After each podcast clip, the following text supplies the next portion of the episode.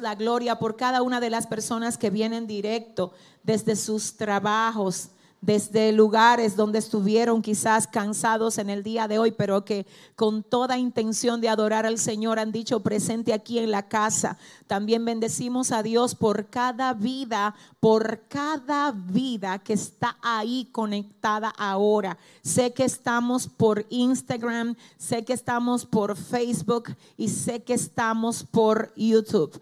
Gracias por ser parte de nosotros. Nos alegra muchísimo que ustedes nos hagan saber que el Señor permite que lo que Él hace que pase aquí llegue hasta ustedes y les edifique. Gloria al Señor. Yo quisiera leer la Biblia, mis amados. Yo quiero invitarles a que se pongan de pie.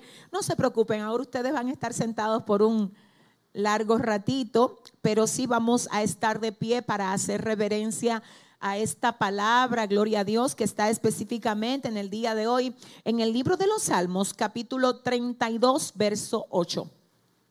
Salmos 32, verso 8. Y antes de leer, yo quisiera saber si tengo aquí alguien que nos visita por primera vez. Si tenemos aquí visita por primera vez, levánteme la mano alto para yo conocerle. Dios mío, Padre, gracias Señor. Bienvenidos a la casa de su papá y a su casa también. Aquí somos una familia y usted puede tener la libertad de recibir todo lo que sabemos que el Señor quiere darle en el día de hoy. ¿Cuántos dicen amén? Libro de los Salmos capítulo 32, verso 8 dice así, en el nombre del Padre, del Hijo y del Espíritu Santo. Te haré entender y te enseñaré el camino en que debes andar. Sobre ti fijaré mis ojos.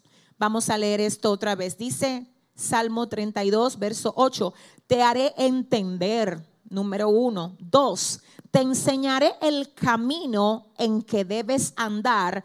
Tres, sobre ti fijaré mis ojos.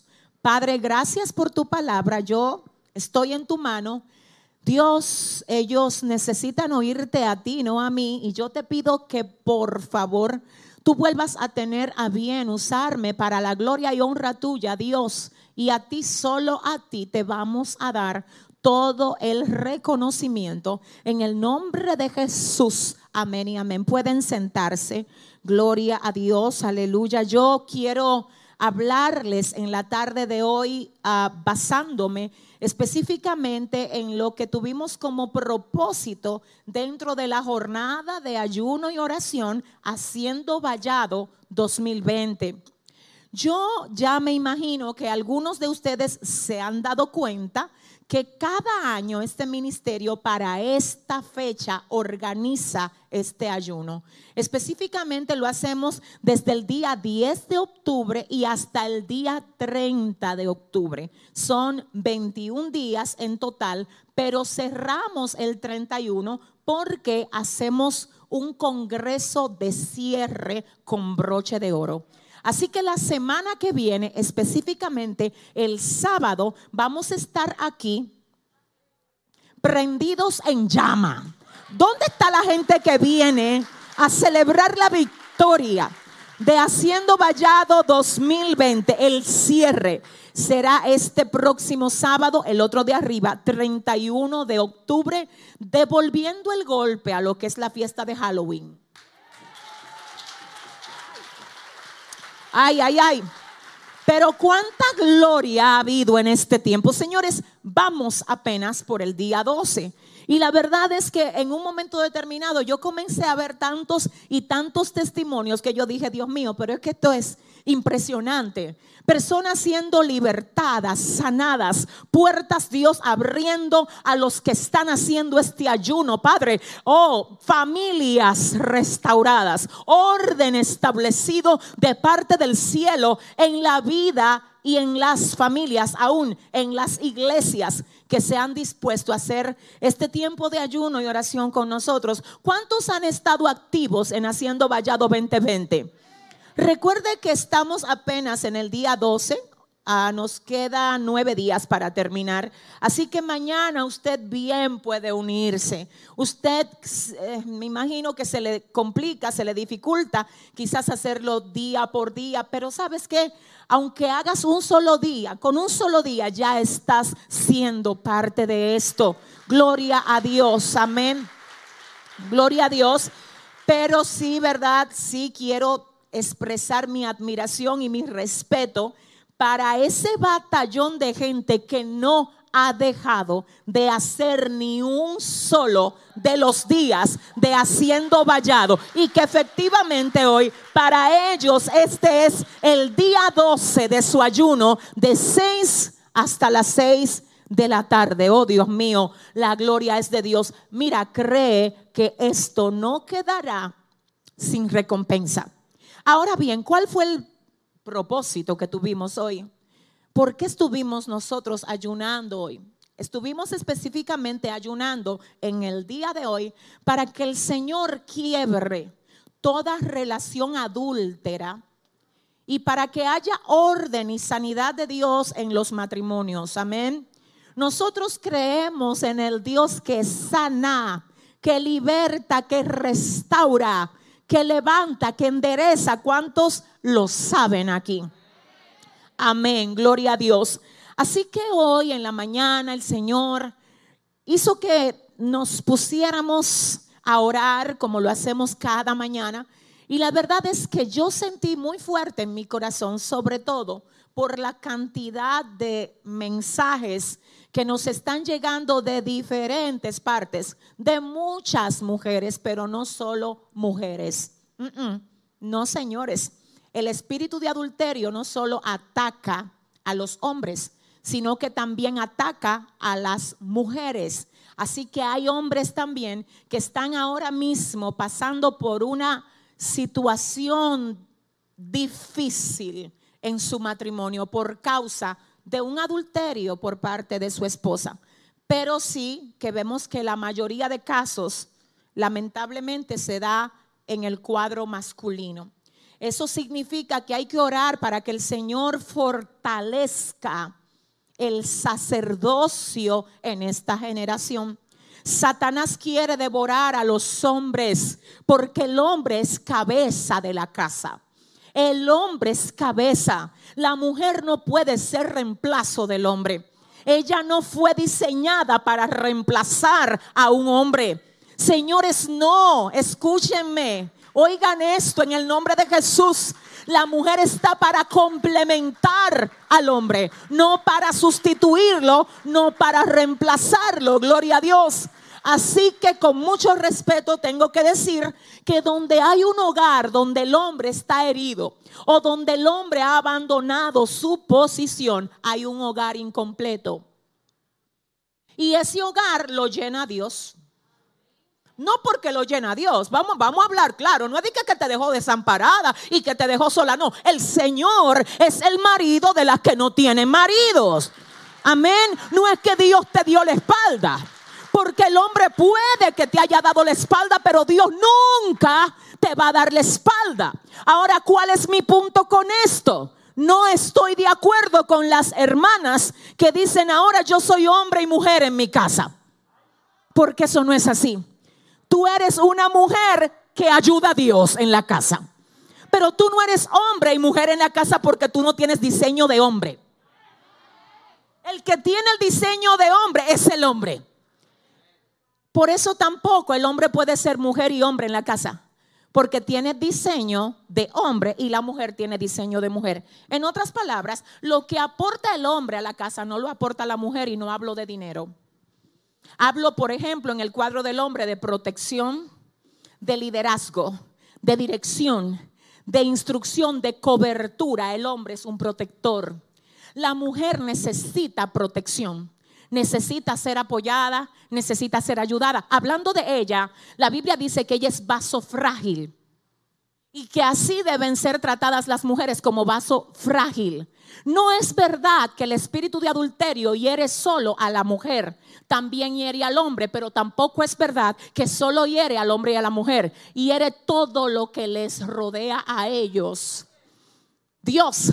La Biblia dice en el libro de Juan capítulo 10, verso 10, que el ladrón vino a robar, a matar y a destruir. Así que cuando hay un ataque, escúchame, es un ataque directamente del adversario. Satanás usa usa cuerpos para atacar la familia. Y dependiendo de cómo está el asunto en la casa, si hay una grieta, él la aprovecha y por ahí se mete. Por ahí se mete, pero ¿a qué es que se mete? A robar, a matar y a destruir, a robar la paz, a robar la integridad de la casa, a matar el corazón de aquel que recibe el golpe, a matar el nivel de honra que tiene el hombre o que tiene la mujer a destruir la familia. Ahora bien, ¿qué pasa con esto? Yo, mire, le voy a decir una cosa, mi alma adora a Dios en este momento por la palabra de Dios, porque la Biblia es nuestra guía y realmente es nuestro mapa. Hablando de esto, Pablo dice, no ignoremos las maquinaciones de, Satanás. Cuidado si nos volvemos ignorantes porque el día que nos volvemos ignorantes, nos vamos a echar a un rincón a dar grito nada más. Y se nos va a olvidar que nosotros podemos sacudirnos en medio de ese golpe, que podemos levantarnos, que hay Dios, que hay restauración en el Señor, que hay alineamiento en Dios. Diga conmigo, Dios lo hace, dígalo, dígalo. Dios lo hace. Ahora bien, cuando llega un golpe de adulterio a la familia, ¿qué es lo primero que se debe de hacer? Lo primero que se debe de hacer, porque señores, le tengo que decir algo y esto es muy importante. La Biblia dice, el que confiesa su pecado y se aparta, alcanza misericordia. Con el pecado no se juega, porque mientras más tú juegas con él, más te atas en él. Es como si fuera un tipo de arena movediza. Tú entraste y mientras más tú te mueves ahí, más te hundes. Así que cuando el enemigo te golpee en algo incorrecto, Dios mío, escúchame, ciertamente todos fallamos. El problema es cogerle amor al fango. No sé si me doy a entender. Ciertamente muchas veces nos enlodamos, nos ensuciamos, nos caímos, entramos en cosas que no debimos, pero el tema no es ni siquiera ese. El tema es que hay gente que le cogió amor al fango. Y a pesar de que ellos saben que no están bien, es como si usted dijera, pero no te lastima estar haciendo algo que hiere a Dios. Pero es que no perdiste la sensibilidad. No te duele saber que lo que haces no solamente hiere a tu pareja, no solamente hiere a tus hijos, sino que atenta contra el diseño que Dios tiene contigo. Perdiste la sensibilidad. Diga conmigo, esto es espiritual, dígalo fuerte. Dígalo así, así con firmeza, esto es espiritual. Y ciertamente el pecado quita la lucidez, pero el golpe, el resentimiento, el dolor también la quita. Entonces, mientras hay uno en el fango del pecado que perdió la lucidez, imagínese si el otro, oiga bien, que fue atacado por el golpe del fallo, también pierde la lucidez y no entiende que su guerra no es con carne ni sangre, sino que es espiritual. Si tú perdiste la lucidez y el otro también perdió la lucidez, ¿quién va a quedar cuerdo en la casa? Pero ¿quién es que le va a salir al frente al gigante? Y le va a decir, mira, prepárate, que tú vienes contra mí con espada y con jabalina, pero yo vengo, yo vengo contra ti. En el nombre del Señor, escucha esto. Ay, Espíritu Santo. El deseo de Satanás es que cada vez que hay un adulterio en la casa, se produzca el efecto dominó en caída. ¿Cómo así? Que si yo tumbo el primer domino, todo lo demás cae. Entonces, mira lo que pasa. Si un domino, vamos a poner que fue el esposo o que fue la esposa que adulteró, fue golpeada y cayó. Si el otro no se mantiene firme y dice, ¿sabes qué? Si yo me caigo, todo lo que está detrás de mí también se cae. Yo voy a hacer memoria de que mi roca es Cristo, de que esta casa no se cae, de que esta casa no se cae, porque está sobre la roca. Y tengo que decir esto, cuando se llena de amargura el corazón de aquel que fue golpeado, va a amargar todo lo que tiene a su alrededor, incluyendo los hijos Mira, para cualquier hijo que haya tenido que experimentar la experiencia, valga la redundancia, de un golpe de adulterio entre papá y mamá, eso es horrible. Ahora, cuando mamá está herida o cuando papá está herido, en vez de tomar ese corazoncito de ese niño que también está herido, ese papá o esa mamá herida por lo que le hizo la pareja va a dañar más el corazón de ese niño. Por eso es que la gente que sufre un golpe de adulterio en su relación matrimonial tiene que aprender a ser maduro y a separar mi dolor Oh my God, my God, my God. Porque si yo no separo mi dolor de lo que yo comunico, entonces las palabras que digo van a salir llenas de amargura y voy a amargar a mis hijos. Y yo no quiero que el diablo le saque más ventaja de la cuenta a algo que ya me dolió. Habrá, Dios mío, Dios mío, escucha esto, pastora. ¿Y cómo es posible ser amable con mis hijos? Pero espérate que te tengo que decir algo más. Hay gente que creen que van a solucionar algo hablándole mal al hijo del cónyuge que le falló a ellos. Wow.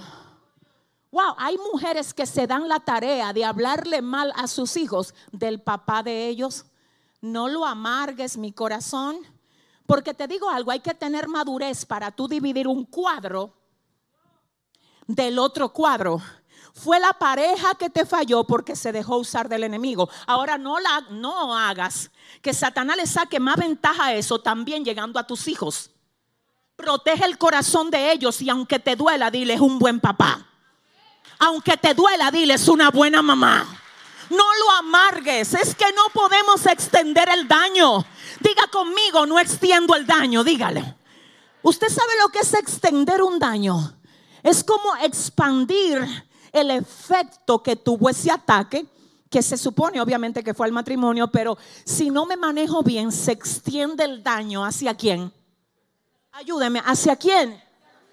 Ok, entonces luego de esto, de que hay que identificar que es un ataque espiritual, el otro, el que falló, ya sea el hombre o la mujer, tiene que confesar lo que hizo mal. Yo le digo a usted, yo amo a Dios por esas personas que cuando fallan van donde la pareja y le dicen, mira, me equivoqué. De verdad que fallé. Si alguien que te falló tiene la grandeza de ir donde ti a decirte que falló, ¿tú sabes lo que te está diciendo con eso? Yo no quiero seguir así. Pero nadie que quiere cambiar, oye bien, nadie que quiere cambiar se va a quedar con un pecado guardado. ¿Qué es lo que va a hacer? Va a decir, espérate que yo fallé, ahora se lo confieso a Dios, hablo con mi pareja y le corto la cabeza al diablo aquí mismo. Aquí mismo, aquí mismo. ¿Habrá alguien que entienda hoy? Aquí mismo se la corto. Ahora, ¿qué pasa? El que le gustó el pecado, porque el diablo le pone unos sazones especiales a la muerte y a la destrucción. Él lo sazona, sabe bueno, pero cuando te cae dentro, es como ácido del diablo. Lo que pasa es que tú no lo sientes ahora, pero paulatinamente te va destruyendo todo y hasta que no te quede absolutamente nada. Ni siquiera la moral de tú andar con la frente en alto. ¿Habrá alguien que entienda aquí lo que Dios le vino a hablar hoy? Entonces, en ese sentido, quiero que tú sepas que lo primero es entender que es un ataque como... Lo número dos es confesarlo. Porque es que si quiero salir de ahí, tengo que confesarlo. No puedo quedarme callado, tengo que hablarlo, Dios mío, tengo que hablarlo. En este punto muchísima gente seguro están pensando, si yo le digo eso a fulano, ay, pero si yo le digo a fulanito que yo le mande un mensaje indebido a, a fulano, te digo que a alguien tienes que confesárselo. Háblale a tu pastor y dile, ore por mí y reprenda esto de mí. Esto no es de Dios. El enemigo me quiere enredar en su trampa. Venga, ayúdeme, ayúdeme, porque yo necesito ser libre de esto. Pero antes de ir donde el hombre, donde primero tenemos que ir es donde. Ok, luego de todo esto, lo próximo que tenemos que hacer es perdonar. ¿Alguien puede decir perdonar? Perdonar. Miren, la palabra perdón viene del griego afiemi y se traduce literalmente como tomar la ofensa y lanzarla lejos. El libro de Mateo capítulo 18, verso 22 dice que Pedro le habla a Jesús y le dice, ¿cuántas veces yo tengo que perdonar a mi hermano que peque contra mí? Jesús, bueno, de hecho Pedro le dice, hasta siete. Jesús le dice, no, no te digo hasta siete, sino que te digo hasta setenta veces siete.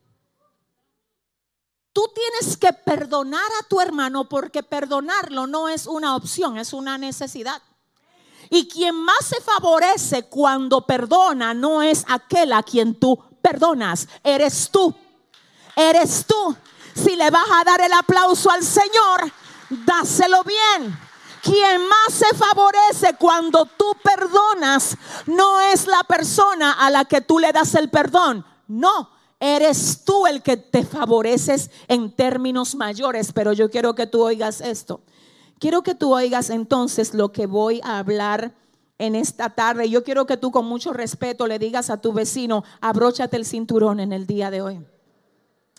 No, pero así no, díseselo en serio. Dile, mira, abróchate el cinturón que Dios te va a hablar hoy. Amén. Yo tengo que decir antes que nada que lo que voy a comunicar lo voy a comunicar número uno porque lo recibí de parte de Dios. Número dos porque voy a usar la palabra como fundamento para comunicarlo. Y número tres porque traigo cicatrices que no son heridas. Yo no vengo a predicar herida. Yo fui sanada. Dios me sanó. Amén. Y yo tengo hoy cicatrices, no heridas. Así que quiero dejar esto claro porque no voy a permitir que el enemigo me intimide. No se lo voy a permitir. No se lo voy a permitir. Amén. Yo sé de dónde Dios me trae y sé quién me ha sustentado hasta hoy. Cuando usted le pasa a Dios un proceso con la legalidad que Él esperaba que usted se lo pase, usted no le puede tener miedo al diablo. Satanás va a querer callarte la boca porque tu testimonio va a levantar el corazón de alguien que puede estar quebrado ahora. Dile al que te queda al lado, Dios te va a hablar hoy, te dije. Oh, oh, gloria a Dios. Antes que nada yo quiero decir algo, pero demasiado importante. Señores, y no me piense a la ligera, solo escuche la palabra que Dios, que Dios no le trae a usted, nos trae a todos a mí también me traen. Lo primero es que yo quiero aclarar que en el canal de YouTube hay dos videos específicos donde el Señor nos permite exponer por dos oportunidades lo que es el divorcio a través de la Biblia. Yo no estoy promoviendo divorcio, no estoy promoviendo divorcio. De hecho, estoy clara con la palabra que dice el libro de Malaquías. Específicamente, yo quiero que ustedes oigan esto. Malaquías 2.16 dice que Dios aborrece el divorcio. Eso es palabra de Dios. Además, Mateo 19:9 dice, y yo os digo que cualquiera que repudia a su mujer, salvo por causa de fornicación, y se casa con otra, ay Dios, mm, adultera. Y el que se casa con la repudiada, adultera. Ahora bien, el término fornicación, según el original griego, es tres cosas. Diga conmigo tres cosas. Número uno, fornicación como tal. Número dos, prostitución. Número tres, adulterio. Esas tres cosas menciona el término fornicación, por eso en otras versiones dice inmoralidad sexual, no dice fornicación. sino que hay otras versiones donde el texto de Mateo 19, verso 9 dice que os digo que cualquiera que repudie a su mujer salvo por inmoralidad sexual y se casa con otra, adultera. Y el que se casa con la repudiada, adultera. Repito, el término fornicación, que en otras versiones es inmoralidad sexual, trata con tres términos en su traducción original, que es número uno, fornicación, número dos, adulterio y número tres, prostitución. El divorcio es algo que Dios aborrece. Dios no quiere. Dios no quiere que el matrimonio que se une delante de Él se quiebre. Pero ¿y cómo Dios va a querer eso? Si un divorcio representa la ruptura de un pacto, ¿cómo Dios va a querer eso? Si el matrimonio específicamente es un símbolo de la unidad de Cristo con su iglesia, ¿cómo Dios va a querer eso? Ahora yo te hablé del perdón, diga conmigo perdón. No, dígalo bien, diga perdón. El perdón depende de ti, pero el que, el que un matrimonio no se rompa no depende de ti solo. El perdón depende de ti solo. Pero que se salve el matrimonio depende de dos. Porque el matrimonio no es de uno, es de dos. Y si uno quiere salvar y el otro no quiere salvar, por más que el que quiere salvar se afana, tú no lo vas a poder restaurar solo. Porque tú puedes perdonar solo, pero no puedes restaurar solo. Porque para que haya restauración, deben querer que el matrimonio se restaure. Dígalo fuerte, ¿quiénes, quiénes? los dos, los dos, los dos. En este punto yo quiero decirles a ustedes lo siguiente. Perdónenme, yo voy a hablar por mí. Nadie que se casa se casa con la intención de divorciarse, por lo menos no cuando lo hacen los términos correctos. Por lo menos yo le pedí a Dios que me diera solo las palabras que Él quiere que yo comunique.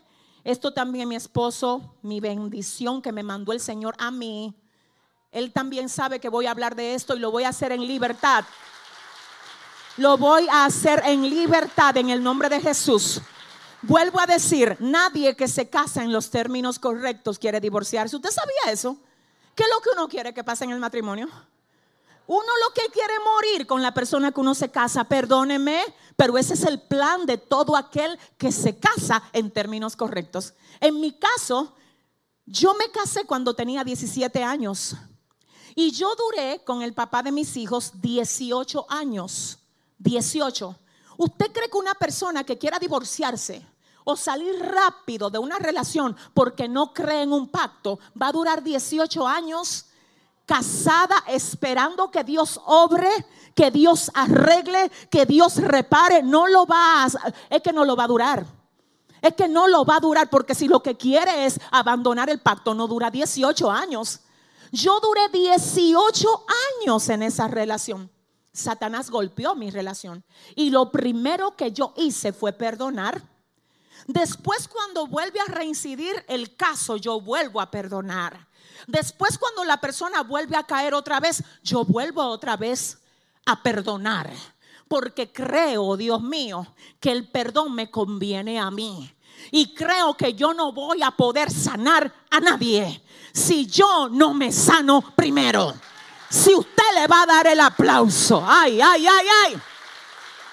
Aleluya. Aleluya. Y oiga esto, oiga esto, quiero decirle una cosa.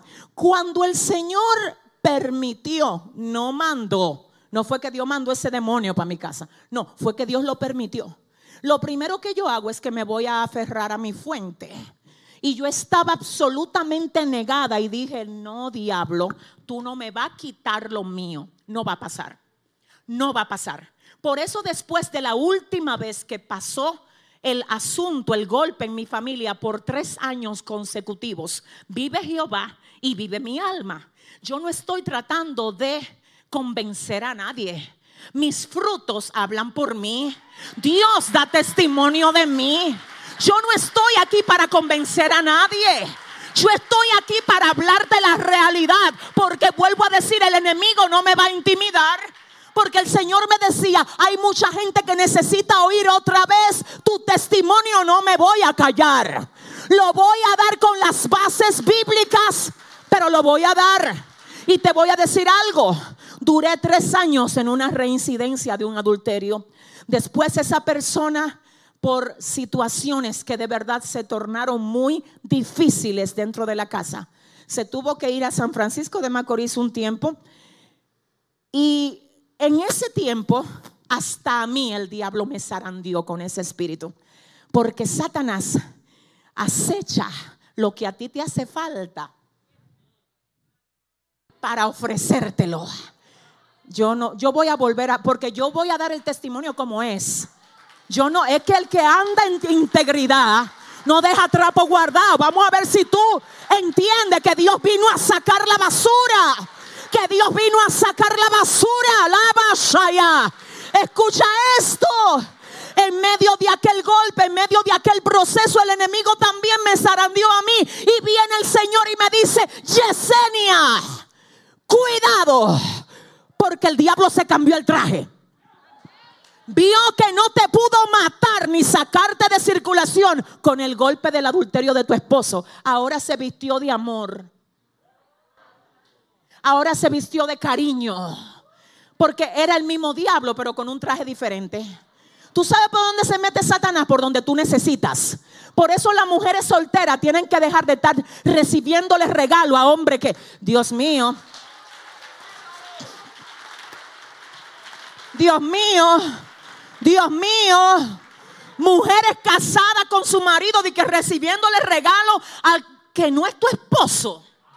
Recibiéndole palabrita bonita de Instagram a un hombre que no es, te gusta esa te gusta eso, pero te destruye. Córtale el agua, córtale la luz, sal de ahí, sal de ahí, porque lo que hoy te gusta, mañana será algo que tú vas a decir, Dios mío, pero ¿qué fue lo que yo hice? Escucha esto, por poco me caigo. Por poco, hasta que un día el Señor me dijo, el diablo te quiere destruir. Yesenia, te quiere sacar en primera plana. Yesenia te quiere hacer un espectáculo público.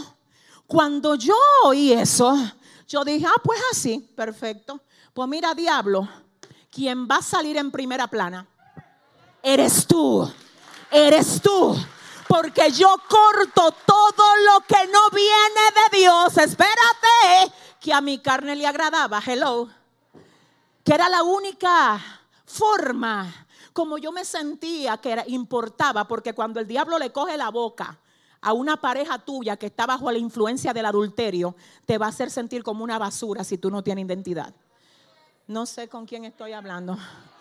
Cuando esos hombres y esas mujeres están bajo la influencia de un espíritu de adulterio, te hacen sentir que tú eres lo peor que hay. Que tú no sirves, mira cómo tú te ves, pero tú te estás cayendo a pedazos. ¿Y quién tú eres? Y tú no sabes todo lo demás que llega al corazón de mujeres y de hombres que ellos no lo pueden testimoniar. Y que solo alguien que lo ha vivido lo entiende. Porque es el mismo espíritu, solamente que usa diferentes cuerpos. ¿Alguien está entendiendo? Por eso es tan importante que alguien que lo ha vivido pueda servirle de apoyo. Ay Dios mío, a quienes lo están viviendo ahora para que tú sepas que yo sé que yo sé que está atacando tu identidad y te dice que tú no eres buena madre, que tú no eres buena esposa, que lo hizo por tu culpa, pero no le creas al diablo. Sacúdete hoy en el nombre de Jesús. Wow y pídele al Espíritu Santo que sane tu corazón. Yo quiero que ustedes oigan esto. Cuando, wow, nosotros teníamos la iglesia en Farada. ¿Y cuántos vienen de Farada hoy con nosotros? En un momento determinado ya yo no sabía más qué hacer. Y yo dije, Dios mío, no puedo. Es que yo no puedo divorciarme, yo no me veo así. El problema es que a veces las cosas no terminan como tú quieres. Dios mío, yo me empeciné y le dije a Dios, yo quiero que tú lo traigas. Yo necesito tener ese testimonio. Señor, el diablo quiere dañarme el mensaje. Eso es todo lo que yo predico, restauración de familia. Y ahí viene el Señor y me dice, no es tu mensaje, es el mío. No es tu mensaje. No es tu mensaje. Yo soy el que determina lo que voy a hacer con mis hijos. No es tu mensaje. Te uso, pero no te creas que el mensaje es tuyo. Es mi mensaje. Oh my God, Dios mío. Yo recuerdo que, bueno, ahí está la gente, dos como que me son más testigos que otros, que son mi escudera de la vida, Maribel, mi mejor amiga, y Ana Karen, que vive conmigo. Me puse tan delgada que todo el mundo en mi familia comenzó a decir se enfermó. Se volvió tan fanática que se puso loca. No era loca. Era pasando un proceso que en ese momento Dios no me estaba permitiendo explicárselo a nadie. Ten cuidado con tú estar juzgando gente que tú no tienes idea de dónde vienen ni de lo que están peleando. Te digo algo, si el Señor te permitiera saber lo que está peleando el hermano que se sentó a tu lado, tú lo esperaras en cada culto diciéndole, qué bueno que llegaste guerrero, qué bueno que estás aquí, qué bueno que Dios te trajo, qué bueno tenerte en la casa, qué bueno. Escucha algo, escúchame, tengo que decirte que fue muy fuerte la presión, que mucho de lo que hoy te predico, Dios mío, fue algo que cuando lo viví yo sentí que me despedazaba. Yo temblaba de dolor, no todo el tiempo me manejé bien. Había momentos donde por el dolor gritaba, decía cosas que no debía de decir porque el dolor era demasiado fuerte. La persona con la que yo estuve casada más de la mitad de mi vida me fue infiel con mi peor enemiga. Con una mujer que iba a la iglesia a ofrecerme golpes y de ahí el mismo espíritu que lata a ella se metió en mi casa. Y ese hombre que me doctrinó, que me enseñó y que yo respeto hasta el día de hoy porque de verdad sé, yo sé que es un hombre que cuando Dios lo trabaje, Dios va a hacer cosas grandes con él. Y estoy orando para que lo haga. Pero te tengo que decir, yo te tengo que decir hoy que en medio de ese proceso duro y difícil, Resulta que estamos en Faraday y allá yo negada diciendo, no, es que no puede ser. Yo me reúno con los líderes y le digo, voy a abandonar la iglesia y voy a abandonar todo. Los líderes que están aquí, ¿algunos se acuerdan de eso? Yo vendí todo en mi casa. Y yo dije, me voy, me voy. Hablé con mi obispo, Elvis Samuel Medina, le dije, manden un pastor a soplo de vida. No voy a seguir pastoreando. Yo le voy a caer atrás a mi esposo que está allá aunque me quede sin ministerio y me quede sin nada.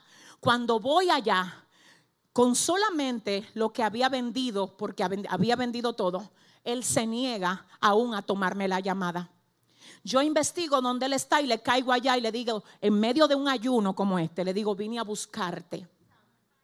Yo vine a buscarte. Y él me dice, no, yo no me voy contigo. Haz tu vida que no quiero irme contigo. Ok, perfecto. Vengo aquí otra vez a la República Dominicana, hablo con mi obispo y él dice, no dejes la iglesia, sigue tu ministerio.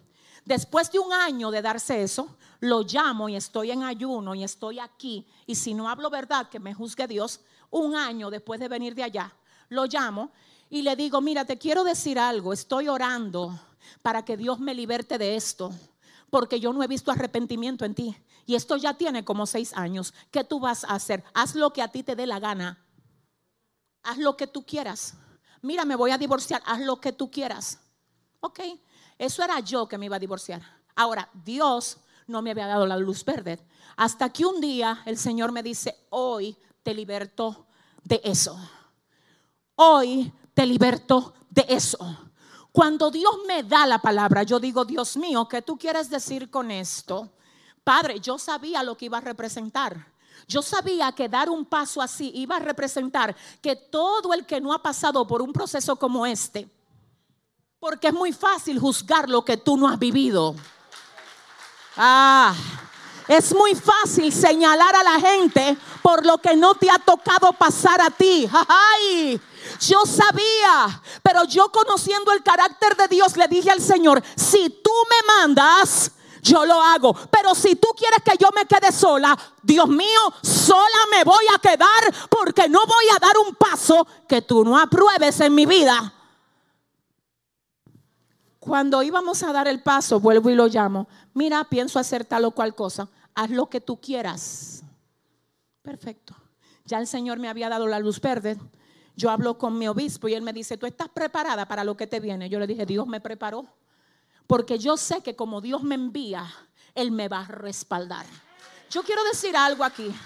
Si lo que yo hice por dirección de Dios, escúchame, no lo hubiese hecho porque Él me guió, yo no estuviera hoy pastoreando. Porque la fiera, los religiosos del Evangelio, los que no entienden proceso, me hubieran devorado. Pero el Señor nos tiene de pie.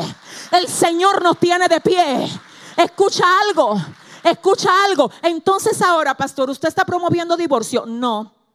De hecho, te tengo que decir que en una ocasión me invitó mi amigo, el pastor Rudy Gracia, a Miami, a un evento que ellos hacen anualmente, que se llama Redoma. En Redoma yo hablé de lo que voy a hablar aquí en dos o tres minutos. Yo hablé acerca de la importancia de entender el mover de Dios. Dios es Dios. La Biblia dice en el Salmo 32, verso 8, te haré entender. Te enseñaré el camino por el que debes andar, sobre ti fijaré mis ojos. Yo voy a Redoma y hablo acerca de la mujer tsunamita y de cómo ella, cuando se le muere el hijo, ella no lo enterró. La razón por la que la mujer tsunamita no enterró a su hijo fue porque Dios no le habló de funeral. Entonces cuando a ti Dios no te habla de un funeral, tú no puedes enterrar algo que aunque parezca muerto, Dios no te dijo que lo entierres. ¿Alguien está entendiendo? No, my God, my God, my God, my God. Déjame decirte algo. ¿Te digo algo? Tres años y a mí tampoco Dios me hablaba de funeral. Y yo, Jehová, no importa, yo como quiera te voy a servir. Aunque me tenga que quedar sola, te voy a servir. Un día Dios me dijo, cierre ese capítulo. Que lo crea aquel que no lo crea. Señores, Dios me lo dijo a mí. Ahora, ¿qué pasó? Duré tres años esperando palabra. Y vive Jehová, vive mi alma, que si Dios no me hablaba, yo no lo iba a hacer. Hay tres corrientes en la iglesia cristiana. ¿Cuántas? ¿Cuántas son? Una corriente es liberal y dice que el matrimonio se puede romper por cualquier causa. Es decir, hay personas que se divorcian hasta de que por incompatibilidad de caracteres. Haga conmigo, ay padre. ¿En serio? ¿Tú no se lo puedes poner en bandeja de plata al diablo? ¿Qué es esto? ¿Incompatibilidad de qué? Vamos a echar fuera ese diablo de la casa y vamos a pedirle a Jehová que avive la llama, que restaure lo que tenga que restaurar. Escucha esto, hay hay una corriente en la iglesia cristiana que es liberal y que cree que el matrimonio puede darse por cualquier causa. Esa no es la corriente de nosotros.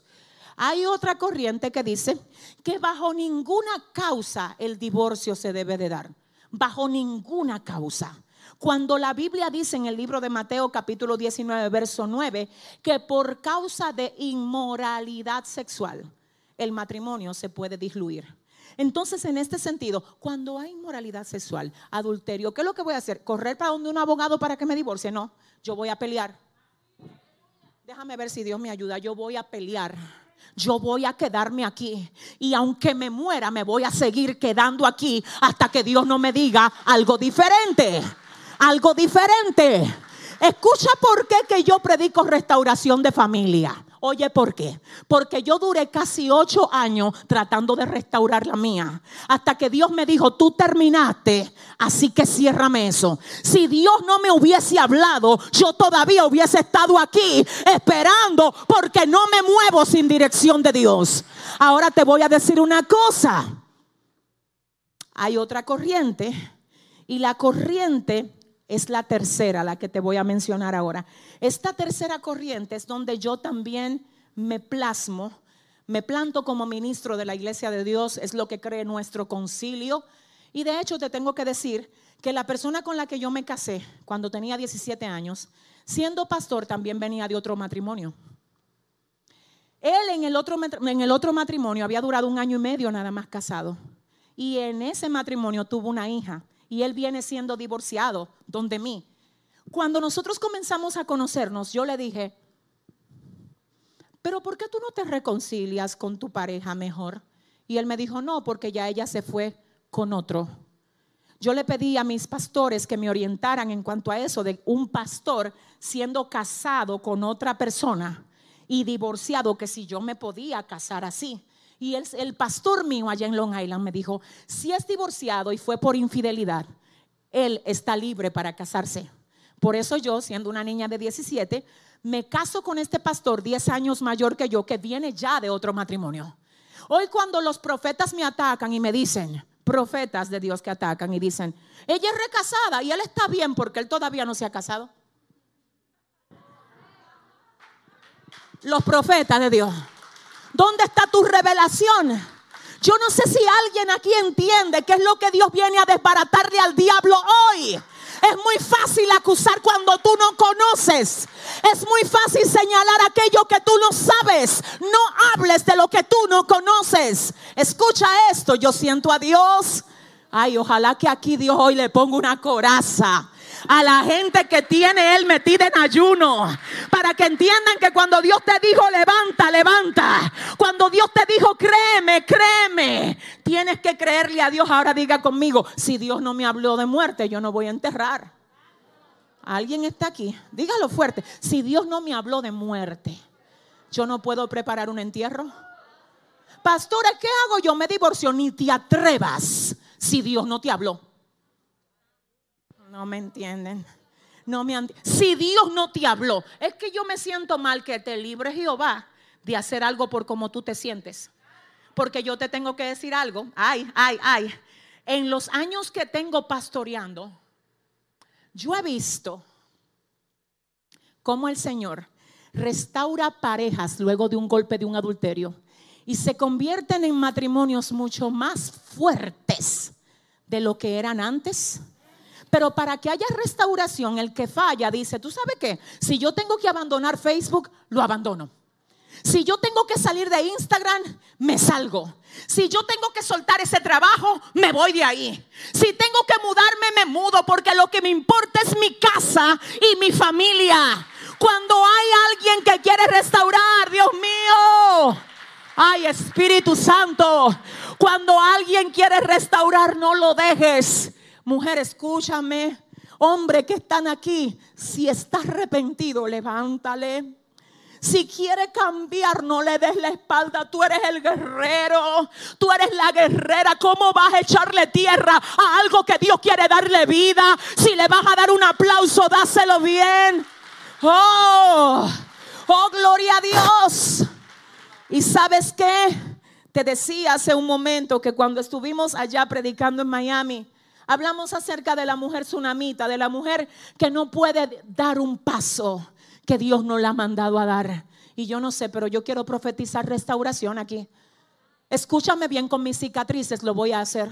¿Y por qué a ti Dios no te restauró? Alguien en una ocasión me dijo, pero ahora tú no representas a las mujeres casadas. ¿En serio? Con todo el respeto que se merecen las casadas, a veces las hermanas que tú ves que no terminan en una restauración, muchas veces pelean más por un marido. Oh my God. Oh my God. Que los que pelean esas que tú ves que tienen al marido ahí. Porque no se trata de ti, esto no es del que corre ni del que quiere. Esto es que es Dios el que determina cómo va a terminar tu testimonio. No todos los testimonios terminan igual y te tengo que decir algo. Las mujeres que son casadas y tienen a Dios saben cuando se conectan con una mujer de guerra. Y dice, manita, aunque tu historia no haya terminado como la mía, el Espíritu me da testimonio de que tú eres una guerrera, de que tú eres una guerrera. Si alguien entiende esto, que le dé un aplauso mejor de ahí al Señor. Wow, wow. Escucha esto. Escucha esto, moriré predicando restauración, porque eso fue lo que yo traté de hacer. No me siento fracasada porque no me quedé en el fango con la persona que no quiso salir de ahí. Yo seguía, yo le dije, ¿te quieres levantar? Oro por ti, ayuno por ti. Se quedó ahí jugando con el lodo. Dios a mí me ha dado familia. El Señor me ha dado un ministerio precioso. Para la gloria de Él estamos avanzando. Dios con nosotros. No nos vamos a detener. Que sea Dios el que te guíe. Que sea Dios el que te dirija, iglesia. Escucha esto, ay Dios mío, escucha esto. Recuerdo que en medio de aquel proceso yo llegué a preguntarle mucho a Dios, ¿cómo yo, si prediqué por tanto tiempo, Señor, que tú restauras y veo que yo pastoreo personas, parejas que tú has restaurado, ¿por qué a mí tú no hiciste que también se me restaurara la casa? Y el Señor me dijo, porque no depende de ti. Y porque ni siquiera yo forzo. Ay, Espíritu Santo, me metí hondo que ni siquiera Dios forza, no. La Biblia dice, he aquí, yo estoy a la puerta y llamo. Si alguno abre, yo entro y ceno con él. Si no me quiere abrir, le voy a decir una cosa, mire, Dios, Dios no obliga a nadie, escúcheme. Dios trabaja con la sensibilidad de la gente. La Biblia dice que Él no quiere que nadie se pierda, sino que todos procedan al arrepentimiento. Dios trabaja con la sensibilidad. La Biblia dice que no para siempre el Señor va a contender con el hombre. Entonces en esos términos yo te quiero decir a ti algo. Yo seguí orando y dije, Dios mío, el Señor me dijo, nunca te intimides. Cuidado si deja de subir con la frente en alto a llevar el mensaje que yo quiero que tú lleves en esta generación. Aprende, Yesenia, a evadir los dardos. Por eso es que tú ves que yo puedo tener a Saúl tirándome la lanza, pero mientras me tira la lanza yo sigo tocando el arpa, porque con lanza, porque en medio de lanza vamos a seguir tocando arpa.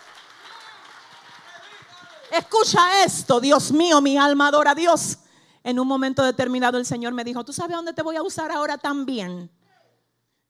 En un campamento donde no hay muchas voces. Yo le dije, ¿cómo así, Señor? No hay muchas voces porque nadie quiere que se enteren de que ellos tienen su realidad detrás de la puerta. Y tú tienes que parecer que tú eres perfecto aquí, porque si no te pisan y te hunde, yo no quiero impresionar a nadie. Yo vengo como guerrera, salida de un campo de batalla. Yo vengo a decirle a las mujeres que han sido abandonadas, Dios no te va a dejar sola. Yo vengo a decirle a las madres que están solas con sus hijos, Dios es tu aquí, amai, tu marido, tu ayudador. Yo pasé por ahí. Yo pasé la Yo pasé por ahí. Dios me tiene de pie y también te va a tener de pie a ti. Escúchame. Wow, Dios mío. ¿Con qué voz se puede representar ese cuerpo de mujeres que aunque ha orado y ha ayunado y le ha pedido a Dios, han pasado años y el marido no llega? ¿Con quién? Me, ¿Por qué no hay mensajes así? Y si Yesenia lo predica así, ella está promoviendo el divorcio. Mentira, diablo. No estoy promoviendo divorcio. Le estoy diciendo a las mujeres que tu historia no termina porque un hombre te abandone. Tu historia no termina. El Señor te dice, yo renuevo tu corazón. Yo levanto tu dignidad. Tú no eres basura. Tú no eres lo que el hombre te ha querido hacer creer que tú eres. Y escucha algo, Dios mío. Ya casi estoy terminando y para hacerlo, quiero que tú oigas algo. Yo, una de las cosas que he podido ver es que a veces en estos caminos, wow, para Dios hacerte modelo de un testimonio, Él permite que tú pases por algo. Porque no se trata de ti, se trata de Dios. Entonces, como Dios necesita poder decirle a personas, mira lo que yo hago con alguien que pasa por la situación que tú pasaste. Él sin pedirnos permiso, Él nos toma de modelo. Sin pedirnos, porque créanme que si yo hubiese tenido yo la forma de yo decidir cómo iba a terminar mi historia, así quizás no hubiese terminado. Pero Dios, el arquitecto perfecto, Él saca obras de arte de los desastres más grandes que el diablo quiere traer a tu vida. ¿Habrá alguien aquí que lo entienda hoy? Así que te voy a decir algo. Yo dije algo de esto el lunes y lo voy a tener que volver a decir aquí. Ahora muchas veces yo te tengo que decir que he oído personas que con mucho más intensidad dicen, no te lleves de aquellos que te dicen que abandone tu marido. Nunca te he dicho eso. Si cortaron el mensaje donde yo solamente hablé de Bexabé, hablando de cómo cuando David ayunó y oró, el Señor le dijo, ni ayune ni ore, que eso está muerto ya. Hablando de quién? Del hijo que él tuvo con Bexabé. El Señor le dijo a David, no me llore por él, entiérralo, bañate. porque yo no voy a, yo no le voy a dar vida. Entonces yo lo que decía en ese momento, que a veces, y no hablaba solo de que de matrimonio ni nada, yo te tengo que decir que hay muchísimas cosas que a veces Dios ya dice, se murió eso. Se murió ese trabajo para ti. Se murió esa puerta. Ya eso terminó para ti. Eso se cerró y tú te quedas llorando algo que tú tienes que enterrar. Si Dios dijo se murió, si le va a dar el aplauso, dáselo bien. Dáselo bien. Escúchame. Entonces, a veces oigo que muchas personas hacen tanto énfasis, sobre todo cuando tienen la forma de, tratar de buscar una brecha para llegar a mí. No me lastima que nadie venga a dar un testimonio de que tiene un matrimonio de 25 años. Gloria a Dios. No me lastima que en tu relación matrimonial haya habido un adulterio y que Dios lo restauró. Me gozo por eso. Pero porque tú tengas ese testimonio no significa que el mío es menos que el tuyo. No, si usted le va a dar un aplauso, Escuche algo, escuche algo. Porque el enemigo lo va a querer intimidar a usted. Cuando usted oye un testimonio de un joven que se crió con padres ejemplares, que lo crió su papá y su mamá, que en su casa todo era perfecto y usted fue abandonado por su papá. Usted la única memoria que tiene es que su papá iba y acababa a golpe a su mamá. Usted se va a sentir miserable. Si tú no te das cuenta que el testimonio tuyo tiene tanto poder, como tiene el testimonio del otro, el enemigo va a hacer que tú te calles. Yo te vengo a decir que en Dios nada es en vano, que el Señor a todo le saca provecho, que lo que hoy es tu vergüenza, mañana será tu testimonio, que lo que hoy es tu golpe, mañana será tu testimonio, iglesia. Yo quiero ahora que tú te pongas de pie en el nombre de Jesús. Y yo quiero que hagamos una oración una oración para que Dios traiga a los hogares a esos hombres que Dios ha determinado hacer que vuelvan a casa. Ay, ayúdeme a orar. Ayúdeme a orar para que ese hombre que está atado en cadenas, Sama, y sea libertado hoy. Ayúdeme a orar, Dios mío, ayúdeme a orar. Yo quiero que ahí donde tú te encuentras, me ayudes a elevar un clamor de guerra por esa madre, por esa esposa que fue abandonada y sabemos que hay un corazón dispuesto a ser restaurado en ese lugar donde está. Ayúdame a orar, ayúdame para que vuelva Dios a restaurar la casa, para que vuelva Dios a restaurar los matrimonios. Ayúdame a orar. Yo creo en la restauración. ¿Cuántos creen en la restauración aquí? ¿Cuántos creen en la restauración aquí? Yo creo en la restauración y de hecho yo espero testimonios en estos próximos días de hombres que confiesan que necesitan ser libres. Yo espero testimonios de hombres que abandonan, de mujeres que abandonan y cierran toda brecha que le hayan abierto al enemigo. Yo espero testimonios. Vale la pena pelear por la casa. Vale la pena pelear por la familia. Vale la pena pelear por tu matrimonio. No abandones algo que Dios no te ha dicho que abandones. Pero yo también quiero que me ayudes a orar por esos hombres y por esas mujeres a los que Dios le dice, voy a salvarte a ti y voy a levantarte de las ruinas para que vuelvas a construir con los pedazos que te quedan. ¿Habrá alguien que me pueda ayudar a orar por esos corazones quebrados hoy? Por esos esposos que están sufriendo un adulterio por vía de sus esposas o por esas esposas que han sido abandonadas por una relación adúltera de sus esposos y necesitan entender qué quiere Dios. Que nadie me pregunte a mí de que Yesenia me divorcio. Yo no le pregunté a nadie. Yo le pregunté a Jehová. Jehová me direccionó. Yo no estoy mandando a nadie a que, de hecho te digo, cuídate de ti mismo. Apréndete a morir a ti, a tus intereses y deja que sea Dios el que te direccione. No te estoy mandando a que hagas nada que Dios no te diga que hagas. Ahora, cuando Dios te diga que haga algo, deja el miedo y aférrate en Dios. Dios es el que tiene la última palabra y vuelvo a decir, yo vuelvo a decir, ay Dios mío, tu historia no termina en derrota. Alguien tuvo que recibir eso. Tu historia no termina en derrota. Yo quiero decirte que Dios es fiel. Él restaura, Él sana. Y yo quiero solo, así como con todo el respeto que ustedes se merecen, pedir a los que están heridos del alma por causa de alguna batalla con sus parejas, que por favor se pongan la mano en el corazoncito. Si alguien aquí ha sufrido ese ataque de ese espíritu maligno, de deslealtad, de adulterio, fue por ti que vino esta palabra. Yo quiero orar, yo quiero que Dios, oh my God, Dios mío, ¿qué es esto?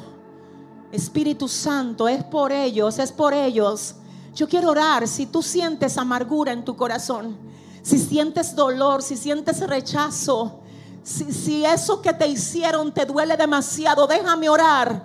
Si no sabes qué vas a hacer en medio de la situación que tienes, déjame orar por ti.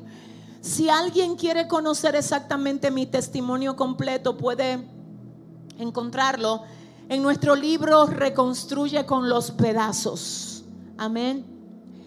Y si alguien quiere saber exactamente lo que predicamos acerca de la tsunamita, de Bexabé, de Lea, de otras mujeres de la Biblia, puede tener nuestro libro Mujer Reposicionate. Yo quiero el ministerio de adoración aquí arriba. Yo quiero que todo el que está viendo este mensaje ahora,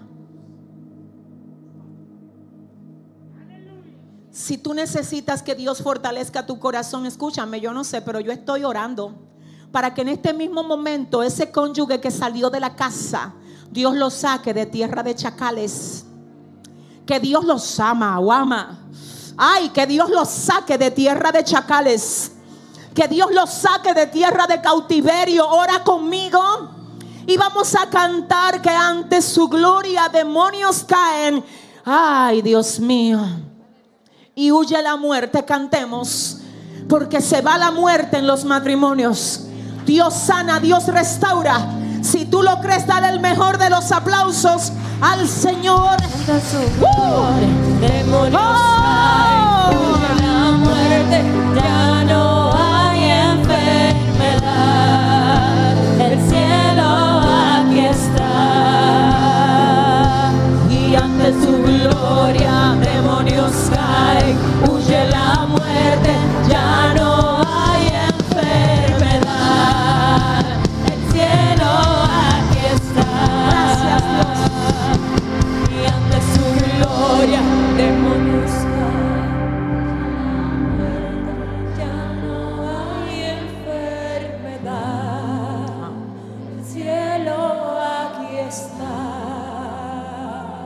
Ay, ay, ay. ¿Tú sabes qué? Ahora mismo yo acabo de recibir una palabra aquí. El Señor me está dirigiendo, direccionando mi corazón para que te diga esto. El Espíritu Santo no quiere solo que yo ore por aquellos que han sido abandonados, por los que están siendo golpeados por eso, sino también que yo ore por los que están atados con eso. Si hay alguien aquí que está en una relación que no es, que no es de Dios para ti, hoy mira, Dios mío, Espíritu Santo, Espíritu de Dios, ama. Hey, Shama, Lai, Soma. Espíritu Santo de Dios, yo creo que tú te mueves en cada asiento libertando libertando, libertando. Si hay alguien que necesita renunciar a algo, no fue en vano que esta palabra llegó a ti. Ciérrale toda brecha al enemigo. Saca el pecado de tu vida. Saca el pecado y no le tengas misericordia. Deslígate de toda atadura almática, de toda relación que no está acorde al diseño de Dios para ti. Renuncia a eso. Porque aunque te duela renunciar a eso hoy, Dios mío, si no lo haces mañana terminará destruyéndote. Escúchame. Alabanza, aunque todavía eso no se haya hecho público, Dios te vino a traer un aviso. Dios te vino a traer un aviso. Dios vino a decirte, antes que el diablo lo exhiba, yo quiero libertarte. Yo quiero que renuncies a eso. Así que yo oro para que ahí donde tú estás, si tienes que confesarle al Señor y decir, sabes que Dios, yo sé que no estuvo bien yo comunicarme con ella, yo comunicarme con él. Y yo creo que desde hoy, ay, tú me haces libre de esto. Si estoy hablándole a alguien aquí, yo quiero que entiendas que esto no viene de mí. Esto viene de Dios para ti. Así es que ahí donde estás, hay una, Dios mío, una gloria aquí muy fuerte. Espíritu Santo, ama a tu pareja. Cuida, cuida a tu pareja. La pareja representa estabilidad. Eso es el diseño de Dios para ti. Protégelo. No lo cambies por caramelos envenenados que el diablo te ofrece allá afuera. Es tu familia. Es tu familia. Dale el aplauso se lo vas a dar, seguimos, seguimos, seguimos. Finalmente yo quiero saber si hay alguien que hoy quiere aceptar a Jesús. Si hay alguien que hoy dice yo quiero a Cristo para yo poder cambiar mi vida, ser diferente, levántame la manita. No importa dónde estés, quiero conocerte, quiero verte. Si hay una vida ahí en las redes sociales que dice yo quiero, yo quiero que los que están levantando la mano corran rápido aquí al altar. Vengan corriendo, vengan corriendo al altar del Señor, aleluya.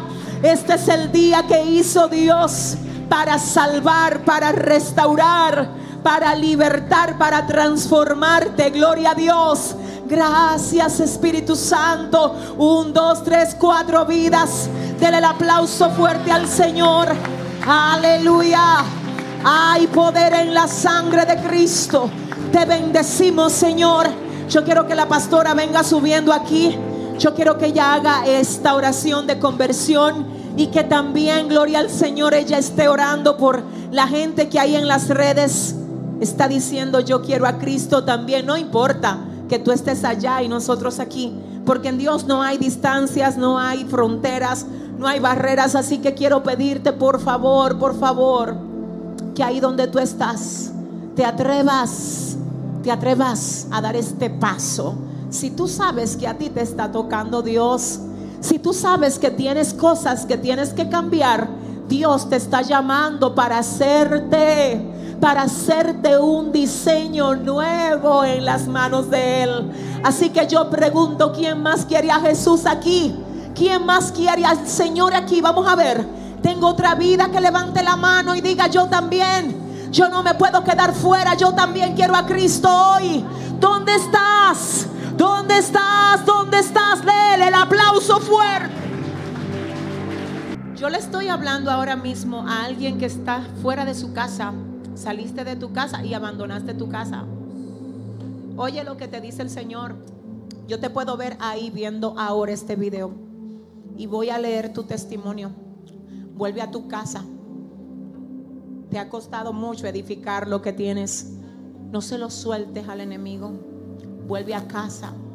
Si tienes que pedirle perdón a tu pareja, vete, hazlo. Recupera lo tuyo recupera tu posición. Es a alguien que recibe esto que le estoy hablando por el poder de la palabra. Y en el nombre de Jesús ahora, el Espíritu Santo de Dios te dice, vuelve a tu casa, vuelve a tu casa vuelve a tu casa. Óyeme a ti, hombre, que me miras atado ahora, vuelve a casa. Enviamos la libertad del Padre, Akamai. Enviamos la libertad del Hijo. Enviamos la liberación del Espíritu Santo. Vuelve a casa. Hay una mujer que te espera, vuelve a casa. Hay familia, hay hijos que te están esperando. Vuelve, vuelve, vuelve, vuelve. A ti mujer que sabes que sabes que tienes que abandonar eso que tú sabes que está hiriendo lo que es regalo de Dios para ti. Vuelve a ocupar tu lugar, tu posición en el nombre de Jesús. No hagas algo que Dios no te ha dicho que hagas. Ay, recibe el abrazo del Espíritu Santo. Aquí hay una gloria. Aquí hay una unción muy fuerte. Gracias por estas vidas que hoy pasan a convertirse, Señor, a entregarse a ti, Dios. Gracias por ellos.